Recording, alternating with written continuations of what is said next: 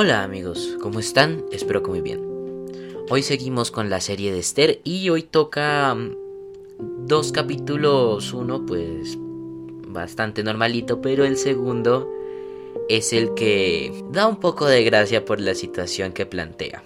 Así que comencemos. Bueno, hoy vamos a hablar del capítulo 5 de Esther y el capítulo 6. El capítulo 5 empieza con Esther proponiéndole un banquete a Suero, el esposo. Y pues como vemos al rey Azuero le encanta ir de banquetes y pues acepta. También le pide que invite a Man, entonces también acepta. Y entonces, entonces Esther, básicamente en el banquete les fue genial, comieron, bebieron, charlaron, bueno. Y la petición eh, que Azuero le, que, le iba a dar a Esther, bueno, Esther lo que decidió era hacer otro banquete, como que ya conocía bastante a su marido y le encantaba ir a banquetes, como fiestas en el bar para nosotros hoy en día. Entonces básicamente es eso y que también vaya Amán. Recordemos que Amán era el de el creador de la ley para matar a los judíos, así que él lo quería. Así que bueno, Amán salió bastante bien, normal. Salió con la moral bastante alta, lo normal después de un banquete con tu rey y con tu reina. Entonces el versículo 9 dice, salió Amán aquel día contento y alegre de corazón. Pero cuando vio a Mardoqueo a la puerta del palacio del rey, que no se levantaba ni se movía de su lugar, se llenó de ira contra Mardoqueo. Versículo 10, pero se frenó Amán y cuando llegó a su casa mandó llamar a sus amigos y a Ceres, su mujer. Y de una vez digo, Ceres es el personaje, ¿cómo decirlo de forma amigable? Detestable de esta serie, ya que en los siguientes versículos adivinen quién le dio la idea de construir una horca de 50 codos de altura para Mardoqueo. Adivinen, les dejo unos segundos. Exacto, Ceres, la esposa, así que se puede decir que la esposa era incluso más casposa que Amán. Así que bueno, el capítulo 5 termina así, nada del otro mundo y eh, nos deja un final un poco abierto porque empieza la construcción de, una horca para Mardoqueo que era en el patio de la casa de Amán, así que lo normal, tú te levantas y ves un cadáver en una horca, lo normal.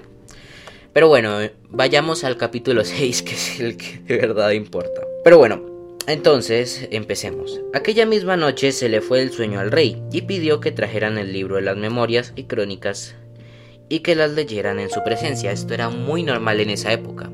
De hecho, en los libros históricos, como Primera y Segunda de Reyes y Primera y Segunda de Crónicas, siempre al final dice, los demás hechos del rey Rex, estoy poniendo un ejemplo, no están escritos en el, en el libro de las crónicas de los reyes, entonces era bastante común como registrar todo.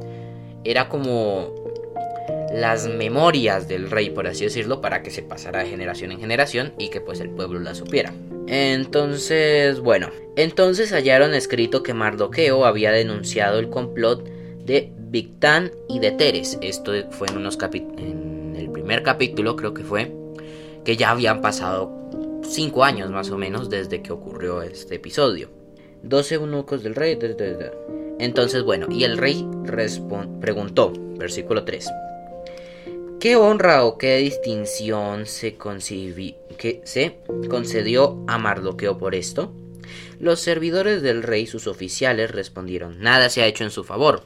Bueno, teniendo en cuenta que aquí a un héroe nacional eh, que capturó a un general en la batalla de Boyacá se le dio la pensión prometida a los 70 años.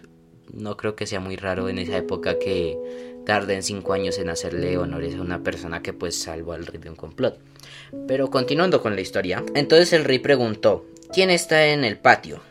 En aquel momento llegaba Amán al patio exterior de la casa real para pedirle al rey que ordenara colgar a Mardoqueo en la horca que él tenía preparada. Las casualidades del destino, ¿no?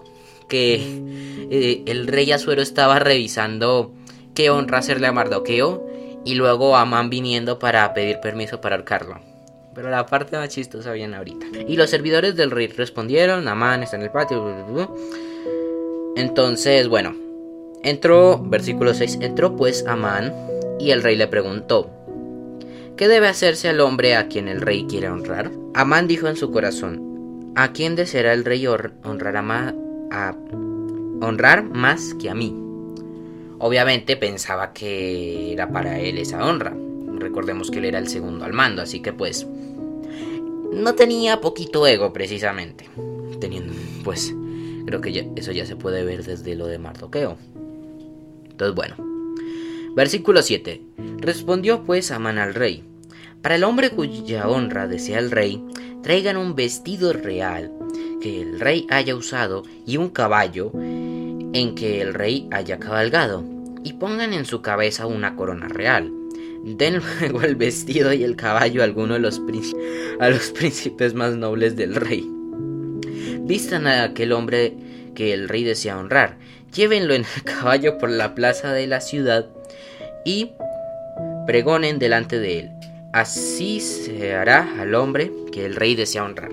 Entonces el rey dijo a Amán, Date prisa, toma el vestido y el caballo como tú has dicho, y hazlo así con el judío Mardoqueo, que se sienta en, a la puerta real.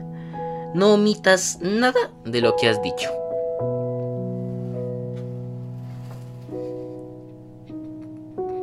A continuación, una representación real de lo que le pasó al ego de Amán después de esto.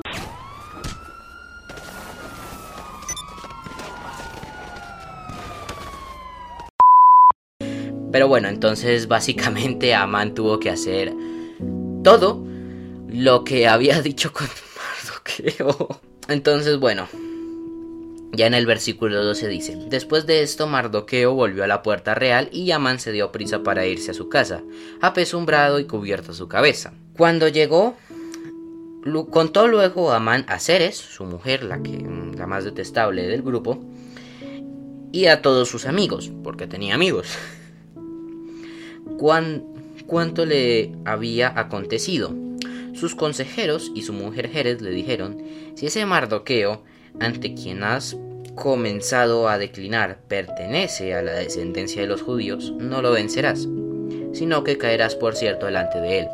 Al parecer, Ceres tenía más cerebro que él y entendió que pues con los judíos no se juega, o sea, ya sabemos a quién se refería con que iba a caer, o sea, se refería a que Dios lo iba a matar. Pero Amán por esta traumática situación no pudo dormir esa noche, pobrecito. Siguió con su plan y pues... Eh, no es por hacer spoiler, pero el versículo 7 tiene el título de La muerte de Amán. Como que al final la esposa tenía razón. Pero bueno, esto ha sido todo por hoy. Espero que les haya gustado. Dale un like, suscríbete y activa la campanita. Y nada más. Chao.